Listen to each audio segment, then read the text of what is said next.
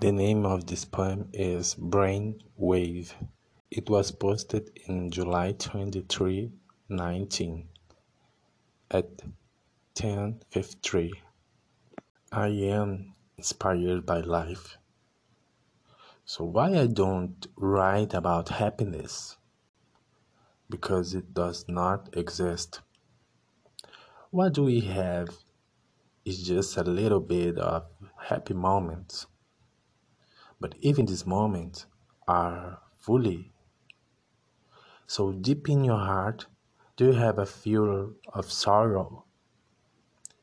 I do, but I do not know why.